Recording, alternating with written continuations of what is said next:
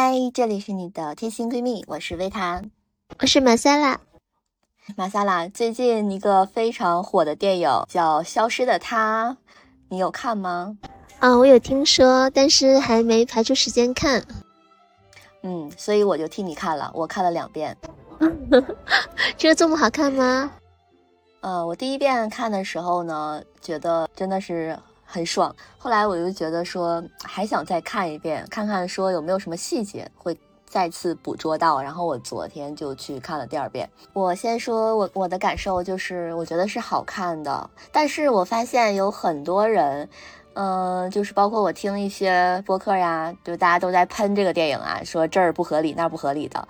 呃，其实我就觉得大可不必，因为你看完一个电影，你爽了之后，你再说人家这个逻辑不符，那个什么条理又不符的，有意思吗？嗯，对他们好像是拿着放大镜去看这个电影的，像你说的，当下觉得很好看，然后情节非常紧凑，然后又引人入胜就够了。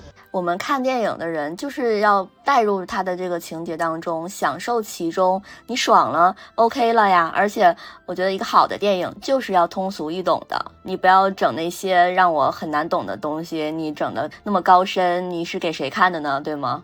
对，有那种电影就是当时看的时候一头雾水，或者是你看是一个感觉，然后一看影评一说，发现哎，他隐晦的东西这么多，想暗示你的细节那么多，感觉自己都没发现那个时候。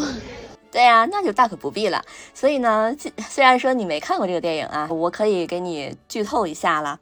那等一会儿我们再讲这块儿吧，就是剧情这块儿。这个电影首先从它的这个班底来讲吧，其实也很多人都讲过了嘛。它的监制和编剧呢是陈思诚。那陈思诚之前就是他制作过很多这种东南亚的悬疑片嘛。那最开始的那个《唐人街探案》的第一部确实就是非常好看。然后接下来的《误杀》系列。哎，又是一个出圈了嘛，所以他好像已经找到了自己的这种呃风格呀，就是把这个地点要摆在东南亚，然后这个三不管的地带，然后破案的这个人呢，可能就是一个呃根本就不是什么警察，就一定要这样子的剧情。之前又看了一个这个嗯关于这个电影的一个小纪录片吧，在腾讯视频上可以看到，你就会发现呢，这个电影的嗯导演。好像他的光芒就会弱了一些，因为你会发现陈思诚在现场一直在指导，好像他才是这个电影的导演，手掌比较管的比较宽，比较大。对，但不得不说，那有陈思诚在嘛？就是首先他是一个保证嘛，这确实结果来看也确实是这样的。然后再加上呢，倪妮和朱一龙两个主演都是实力派嘛，实力和偶像兼具的。再包括他这个整个的这个片名啊，《消失的他》，就一下子就会让你。能 get 到他要讲的是一个什么样的故事啊？就是一个女生可能消失了这样的一个悬疑的故事。那她是为什么消失的呢？对你就会马上就 get 到他的要表达的东西是什么。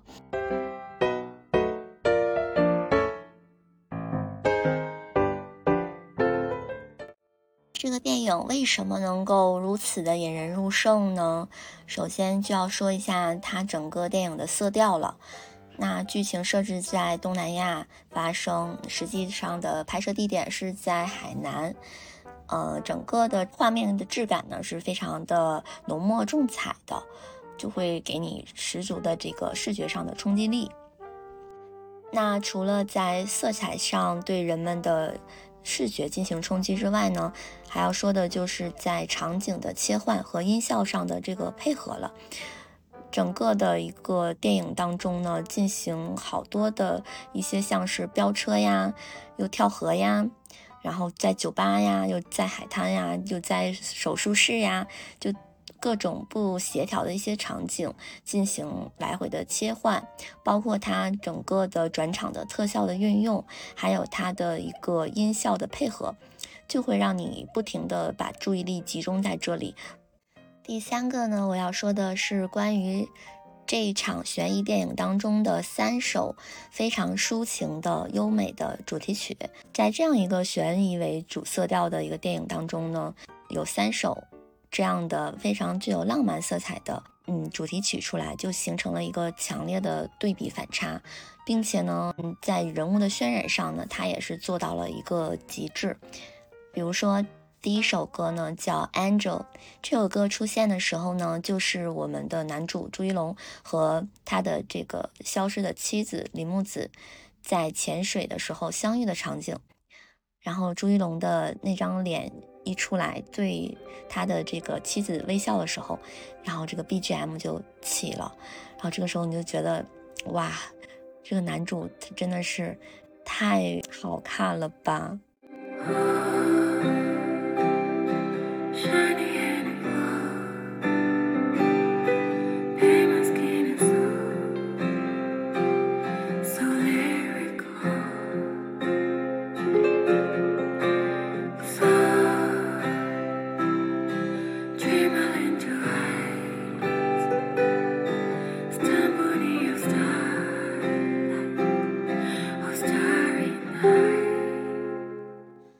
二首我非常喜欢的抒情歌呢，是叫《By Your Side》。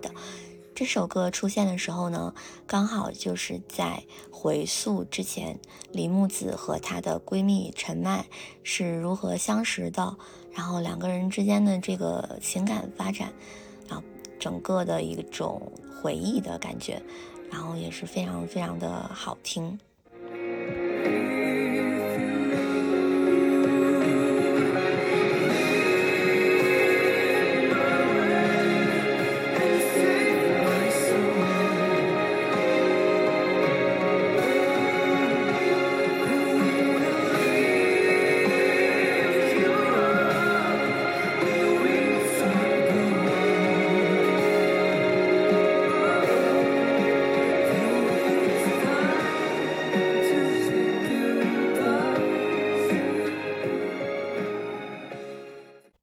三首主题曲呢，是来自张碧晨唱的《龙》，龙是龙字的龙。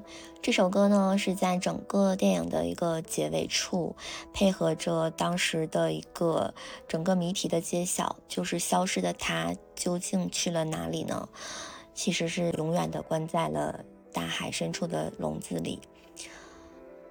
那么呢，这个整个画面呢也是非常的震撼，再搭配上这首主题曲，就会给人一种遗憾，一种破碎的美。深海中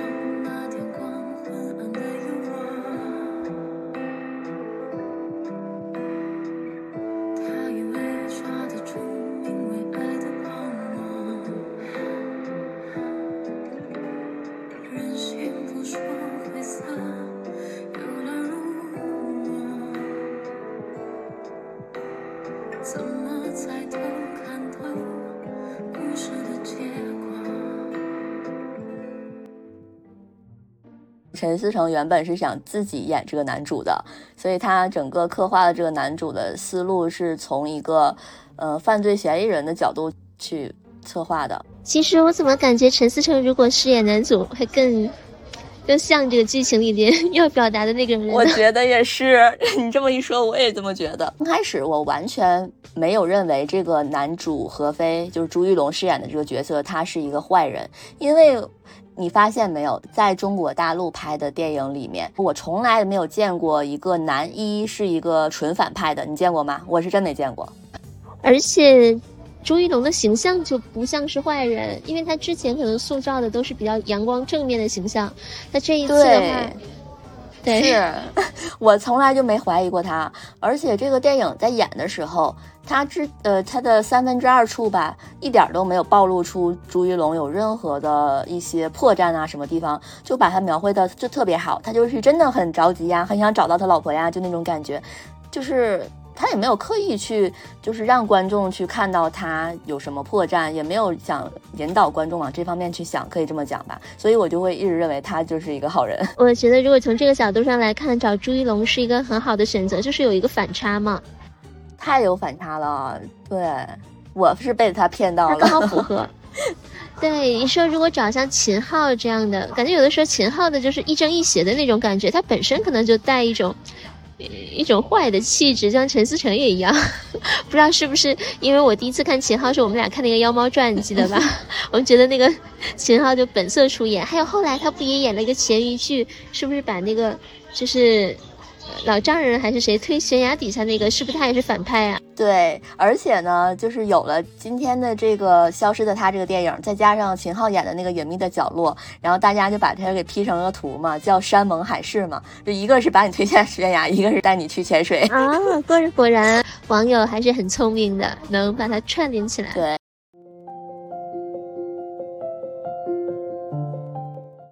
现在呢，就要开始讲剧情啦。那我觉得就是整个这个电影呢，唯一一个败笔吧，就是这个彩蛋的部分。嗯，大家就表示说真的是不理解，因为这个彩蛋呢，我是觉得它非常的多余，大可不必，可以直接去掉了。他给的呈现呢是这样的，就是这个朱一龙和他这个妻子手牵着手在海边散步，然后呢，另外的那个是杜江饰演的警察和。当时扮演朱一龙的假的妻子的这个女女生就是文咏珊嘛，然后杜江和文咏珊，嗯，好像是是一对儿，李木子和那个何非是另一对儿嘛。然后觉得，因为这个剧情当中，首先本来就没有体现说杜江和这个文咏珊他俩是一对儿，然后结果在结局的时候整的好像这四个人是两对儿，然后在海边散步的感觉。然后呢？就是给我的感觉吧，我只能理解为这是一个伯爵旅拍的一个婚纱广告。那除此之外，我理解不了为什么要把这个放在上面，就是整个跟剧情就是完全不搭嘎。但是有没有一种可能，就是说他就想表表达出一个隐晦的说他们俩真的就有关系？因为我没有看这个电影，我不知道就是有没有可能是这样。就电影里面没有提到他俩有什么关系，就是他俩确实是认识，嗯，是一个 team 吧。就即便他们有关系，也不影响剧情，是这个意思吗？嗯，可以这么理解吧。就是重点是什么呢？就是，呃，大家看了之后就很反感呐。是说你是想给男主洗白吗？你为什么要拍说他跟这个他的妻子在海边这么恩爱啊，又散步啊，又拍照啊这种场景啊？陈思诚的解释就好像是说，哦，他想表达的是什么一念成魔，一念成佛。哎，但是我觉得真的就是大可不必。就删掉就完事儿了。除此之外，别的都挺好的。但是，是不是陈思诚想制造这种话题感？因为只有这种有争议的东西有拿出来，才会大家会讨论。哎，这个彩蛋藏的特别隐蔽，它是在整个字幕都出完了之后才出的。就是它的给人的感觉是这个电影可能不会有彩蛋了，然后结果没想到出来一个这么个东西，嗯，就你就更困惑了。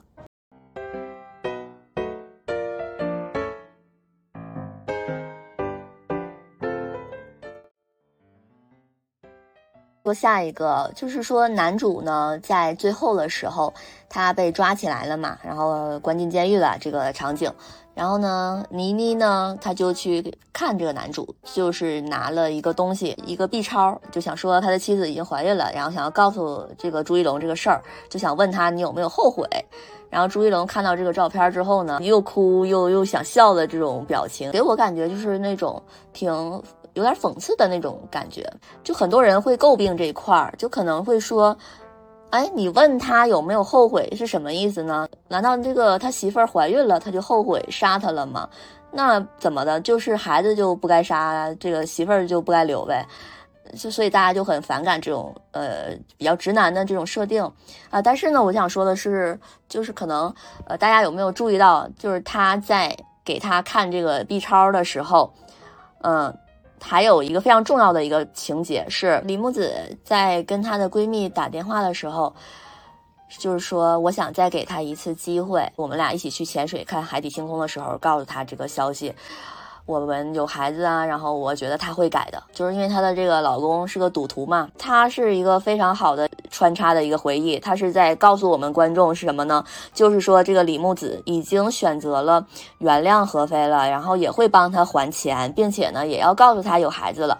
而这段情节非常重要，就是说为什么何飞会有一种。就是很讽刺的，又又哭又笑的表情出来，你说那是后悔吗，还是什么？其实我觉得更多的是一种，就是像我之前跟你讲过的一种，就是悬疑片里经常会描写的一种误杀的那种情感，就是因为他杀他是因为他觉得他老婆不帮他还钱。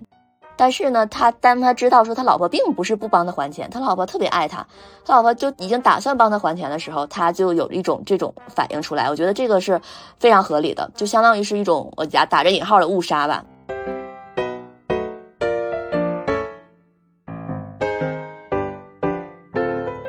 关于那个离婚协议书呢，也是比较有意思的。有网友呢就把那个离婚协议书的那个镜头给截下来了，然后上面呢就写着啊，这个何飞什么一九八八年四月九号出生，然后大家就说这是白羊座的男的被黑的最惨的一次。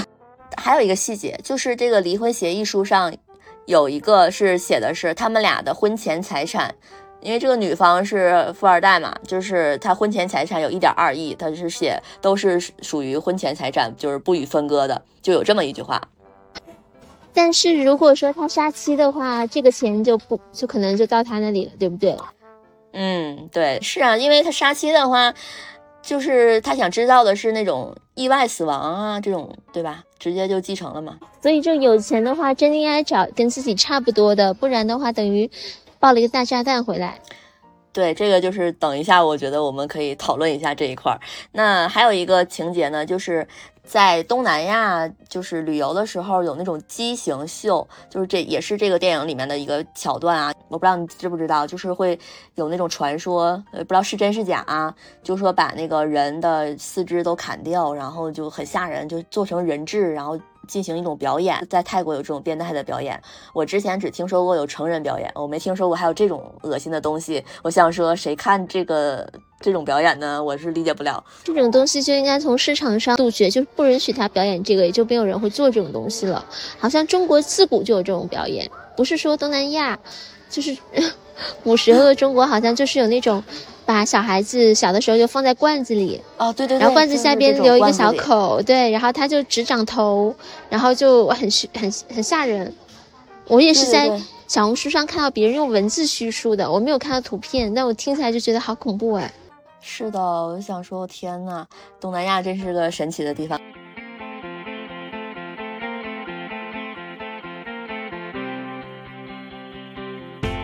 咱们再说点开心的吧，就是，呃，这个剧情呢，男女主第一次见面的那场戏，一个情节呢是这样的，就是这个男主呢，他的钱包被一群小孩给偷走了，然后这个时候呢，这个女主呢就骑着个摩托就来了，然后在男主的周围绕地三圈儿，摘下头盔，然后这些人呢就愣住了，然后就把这个钱包给还回来了，然后觉得这一刻就是有一种美女救英雄的感觉吧。那我在想，那。这个场景就给人感觉说他俩之间会不会有爱情故事呢？我当时就是这么猜想的。然后呢，我一想，那如果他俩有爱情的话，就说明这个何飞的老婆肯定是死了呀。哎，我我当时我是这么想的。我其实呢，我看这个电影就是中间有好几次猜想，就是都有不同的变化吧。第一次我是这么想的，你知道吗？然后后来这个倪妮演的这个角色呢，就是在里面是演一个律师，然后帮这个男主破案的嘛。然后其实是个假律师啊，其实就是他导演的一场戏。中间有一段，他是在引导这个男主，就是说那意思，这这个你媳妇儿的失踪可能是他自己策划的。然后我就被引导歪了嘛，我就以为说，哎，那是他媳妇儿策划的，那可能，呃，就凶手就不是这个男主了。然后我就想说，是他媳妇儿和他那个他的那个。嗯，假的那个中中间有一个人，说是那个扮演的是那个假的他媳妇儿嘛，我以为他俩是闺蜜，然后一起策划的，哎，结果就又被带跑偏了，带跑偏了好几回，可能是我我看的很开心，就是因为这个吧。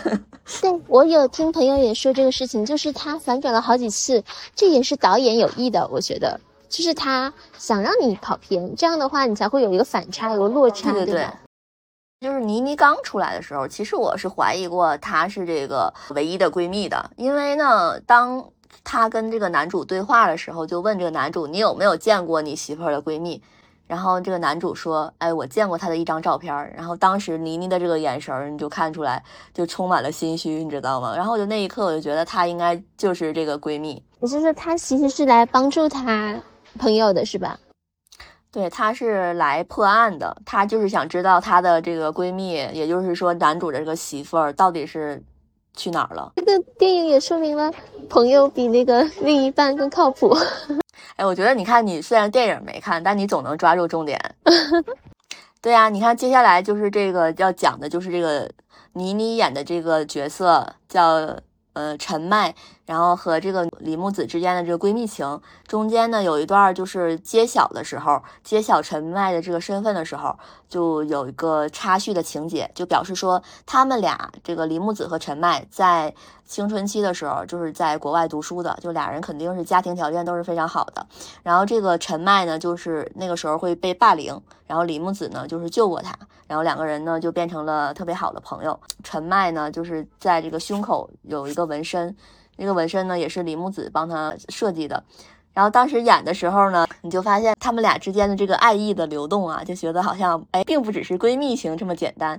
就尤其是倪妮演的这个角色，就是看这个李木子的时候，就眼神充满了爱意啊。但是呃，给我感觉就像是倪妮可能是一个喜欢女生，但是呢，李木子可能是个直人，嗯，就是这种感情。反正至少是陈思诚想要给人一种这种感觉啊，就是说。他就是想这么演，就是让你们去自己去猜去吧，就是你知道吗？就是坏就坏在这儿，或者是他想表达的就是说，同样都是有可能爱情的那个萌发，但是男生呢就目的性很强，甚至会对置人于死地，但是女生的话，她可能说，即便我爱你，我也不表表露出来。然后把爱埋藏在心里，这才叫大爱。可能就是为了做对比，你觉得呢？就是把这样话，如果说友情和爱情它是割裂开，可能没有办法对比。但是如果说他们俩都有爱情在的话，那就更能体现出女生的爱情更靠谱。哎，你看你这电影虽然没看，但是你你这点评的真的是特别到位啊！我觉得你说的有道理。对，那中间有一个。嗯，这个角色呢，就非常重要的角色，就是黄子琪饰演的这个真的李木子这个角色，就是何非的妻子。那她在这个电影的海报上呢是没有她的，就是电影海报是四个人嘛，一个是朱一龙，然后是呃倪妮，然后是文咏珊，还有杜江演的这个警察。然后就你仔细看的时候会发现呢，中间是一片海洋，海洋上面呢其实是有一张脸的，那个脸呢就是这个李木子。嗯，但是其实，在电影宣传的时候，我觉得他没有说说被特别重要的去体现。我觉得他确实是被低估了，因为整个情节其实就是围绕着他展开的，他是非常重要的。他的那种美是很自然的美，尤其是他在最后的时候，啊，这个倪妮呢跟着他的一群朋友去海底去找到他的尸体的时候，这个人在这个笼子里，然后就瞳孔虽然是涣散的，但是就整个传达出来的那种美感。就是那种感觉，你就你对这个角色，他虽然是一直在出现在回忆当中，但是你就觉得他是一个非常重要的一个点睛之笔，就所以我会有一种感觉是他有点被低估了。而且他之前也演过一个同性恋的电影吧，就叫《小白船》嘛，啊，这个也是我看网友说的啊，导演是不是看中了他这个气质呢，让他来演这个角色？所以他演演的也非常好，问题是就是。把这个角色的精髓都刻画出来了。是的，是的。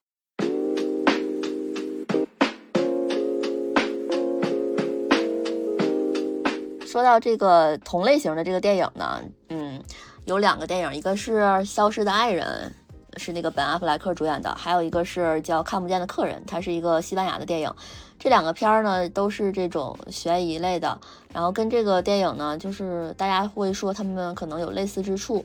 然后我呢，昨天也是把这个两两个电影也是看了一遍了，但我觉得可能，呃，你要是问我的话，我会觉得《消失的她》是更胜一筹的。但是你可能不同意我这个说法，嗯，但是没关系，因为另外两个电影它，呃，更偏向于生活化吧，就整个的色调也好。还有他们穿着也好，就是非常生活化的，然后色调也是那种偏黑暗的。哎，我们看那种黑暗的电影，就总觉得那种眼睛不是很舒适。嗯，然后但是这个消失的他呢，他是在东南亚嘛，然后色彩饱和度又很高，一丰富起来了，你就是觉得你不断的被刺激，你这个爽感一个接着一个的来，停不下来。我觉得这种感觉就是，你可以说是符合中国的人的审美。我觉得陈思诚。就懂我们喜欢看什么，就知道怎么能让我们爽。而且陈思诚是站在巨人的肩膀上。刚刚你说的那两部片子应该是很多年前的吧？对，对他肯定有参考过这，就是这两部电影。然后就是怎么说，扬长避短吧，而且符合我们国家青年人的这个审美的那个方式，然后再去拍，肯定是会更好的。再说到关于这个故事原型吧，那之前在这个。嗯，二零一九年的时候，有一个就是泰国的孕妇坠崖案，嗯，这个案子呢，当时是，呃，这个女主是王叫王暖暖嘛，她现在也是在抖音上有一个自己的个人的账号嘛，就讲她的这个个人经历，她是被她的自己的丈夫推下悬崖的，但是呢，她是非常幸运的活了下来嘛，所以这个事儿到现在过去了也四年了，而且就是在这个月。呃，她的丈夫就是被判监禁三十三年，因为泰国的法律也没有死刑嘛，啊，就是才得到这样的一个结果。嗯，也就是说呢，这个案子过去了四年，然后呢，这个王暖暖她在坠崖之后被医生判定为可能是她会终身残疾，但她现在却能能走路啊什么的，就是恢复的就比较好嘛，是一个奇迹可以说是。然后。呃，说是陈思诚在当年就已经找他去拿这个版权了，然后我就在想，哎，怎么这种社会新闻也需要版权吗？你可以说是他借鉴了他的故事，但他整个故事又跟他其实关系也不是说拍的一模一样，对吧？就是还是有挺大区别的，这点我倒是没想到，就是说这种。呃，所谓的社会新闻难道也需要版权吗？说明中国在进步，像我们觉得不需要版权的东西，都已经开始有版权了。哦，对，而且就是这个泰国的这个孕妇坠崖的女主，我也是有关注她嘛，我就就去听她讲一些关于她和她丈夫的这个事儿的一些细节嘛。然后今天早上就刷到一个视频，她就讲说。她的这个丈夫可以说是对她的进行一个精准的定位，就是奔着去追到她，然后跟她结婚，霸占她的财产去的。就你想想，细思极恐。而且他们俩结婚之后，她才发现她这个丈夫是有前科的，之前已经坐过十二年的牢，因为抢劫入狱。然后你看，这刚出来跟他结了个婚，然后这又这一下又被判了三十三年嘛？我觉得这简直太恐怖了。你说遇到这样人怎么整？但是他这个为什么要用泰国的法律去判他呢？他不能引渡回国吗？这个可能不是很清楚啊。他们俩好像反正就是在泰国生活的。嗯，那这种就是蓄意杀人了吗？是的，但是他是一个未遂嘛。但他未遂是未遂，是他女主的命大。对，他这就是杀人未啊，对对，他这就是杀，就是就是故意伤害，就是杀人罪，对吧？对，哇，这个太恐怖了，所以觉得就像刚才你说的，这个男生真的不能 找比自己差的太多的。对，然后我们俩就来现在来讨论一下这个问题吧。就是说我看完这个电影，我一我的一个感受是什么啊？呃，首先就是女孩儿你在找对象的时候，你一定要主动选择，你不要等，你不要就是说遇到谁了就是谁了，谁来追你你就跟谁好，对吗？这个目的性太强，你一定要自己判断。就是说，咱能不能，呃，多认识点人呢？然后在你能接受的范围内筛选，然后你再知你知道自己要找什么样的，对吧？你别说你来了一个谁，嗯，你觉得你可以打破你之前原有的一些什么要求了，这个就是一个最错误的决定吧？我觉得。其实我觉得这个还可能存在一个是。呃，你说原版的那故事，他会不会是因为就自己事业有成了，然后呢，也是比较挑，然后可能我觉得女生是这样子，如果说达到一定的程度的话，自己就已经是，嗯嗯，经济独立了，经济不是独立，是经济自由了以后，其实有些时候甚至没有必要去就是承受这种风险。其实我觉得本质的原因还是认识的人不够多，就是认识的那个对符合自己条件的人不够多。其实你想想是不是这样？哦，也是是，就选择的太窄了，所以一旦有这么一个人，他可能觉得这个就是他了。对，就本身你可能就认识两个人，然后就一个人追你，另一个人没，就就是那样。大部分人都是这种情况嘛，就是选择很有限。但是你你不是说你选择有限你就一定要选，你还是。你要刻意去扩大一下你的选择，你刻意去对吧？认识一些你想认识的人吧，不然的话，你就只能是这种被动的等着别人来追你。那大概能追你的人，能让你觉得能给你制造出浪漫，然后就对你好的，让你挑不出毛病的，为啥人家能这么对你好啊？那肯定是图点啥呀。所以这个电影就告诉大家。嗯，不然就单身，或者找的话一定要慎重。找的话一定要自己选择。然后还有一个就是像你刚刚说的，就别找跟自己经济条件差太多的人。嗯，就是他有作案动机。这很明显的动机是什么？就是说你不要找一个有作案动机的人。那第一个，这个人他有不良嗜好，这个不良嗜好会可能会促使他去做一些事情。对。就刚刚说的那个泰国的那个案子里面的那个男的，他不也是赌博嘛？然后结果这个王暖暖就给他还了二百多万的赌债。其实二百多万也很多呀，虽然没有何飞要还一千万那么多，但但是二百万也是够多的。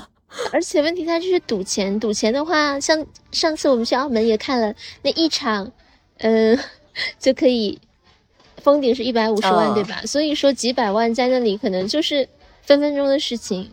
是的，没错。然后再有一个，你看这些男的很会演戏，你发现没有？他就会让你同情他。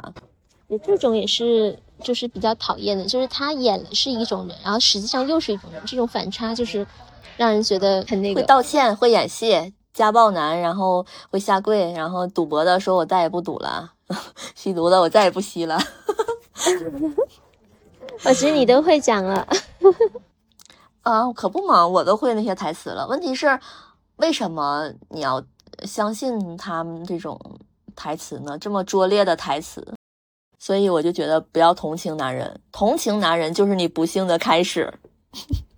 对，这个肯定是。所以说，嗯，不是说一个导向问题吧？你要找一个比自己强的男生，这样的话，他可能带给你的眼界资源以后都不一样。即便不在一起了，也是一种我觉得好的经历吧。就对自己个人成长，但如果找一个这样子的，不仅说 没有让自己成长，反而把自己拽下水了，而且甚至命都不保。是的，说女女孩就不要被那种，嗯，怎么说呢，糖衣炮弹吧所迷惑吧。就包括那个，呃，泰国的这个岳父，他就讲说，这个男的追她的时候，每天给她送早餐，每天不重样，然后每天早上跟她求一遍婚。就说要娶她，然后抹就是属于用那种什么呢？死缠烂打也好，就是说句难听的是死缠烂打吧。呃，会每天问你一遍，你总有同意的那一天吧？你看他的目的性多么明确。但是作为你可能当事人的话，你会你就会觉得你自己是被他偏爱着的。一般人受不了这种，一般人谁都受不了，应该说。对，因为我觉得人还有一个原因，就是人可能会自。就是对自己来说，自我感觉良好一些吧。就谁愿意承认说这个人接近我就是为了我的钱呢？谁不希望自己是一个有魅力的人呢？他接近我是因为我有魅力呢？哇，你这一点说的太好了。所以大家也是在自我麻痹的一种状态，是吧？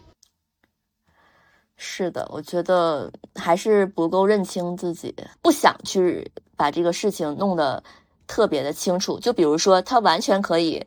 婚前的时候对这个男的进行一些调查，他可我相信他应该很容易就查出来这个男的是有前科的，对吗？但显然他并没有去调查他，也就是他也不愿意是这样子，对，对，他就选择不去做这种事情，所以最后吃亏的还是自己。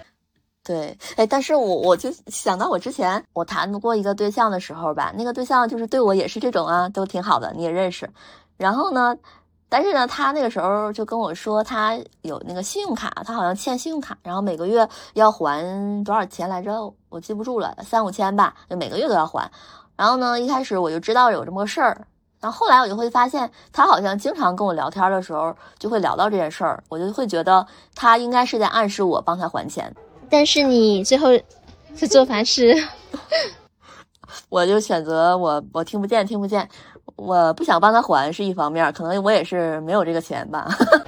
哦，那你这样是很明智的。我觉得这种情况只会越陷越深，可能你不觉得吗？对，我就觉得很下头，可能我就做不了这种人，我就没法说给男的还债呀什么的，我这没那么伟大，所以大家都不会找我，因为找我的话，嗯，就是我也不干正事儿，也不也不帮还钱。我觉得咱女孩吧，你可以跟男生玩玩，他不是对你好吗？他不是。要主动追你吗？行啊，你就享受啊。然后一到说，哎，亲爱的，帮我还钱吧。然后哎，装死。我觉得现在女孩都很清醒了，其实。嗯，是，对。但不得不说吧就是这两个女主都是因为还是比较有钱吧才会被盯上。那我像我这种普通人就确实也遇不上这种也不会盯上我。那看来是件好事。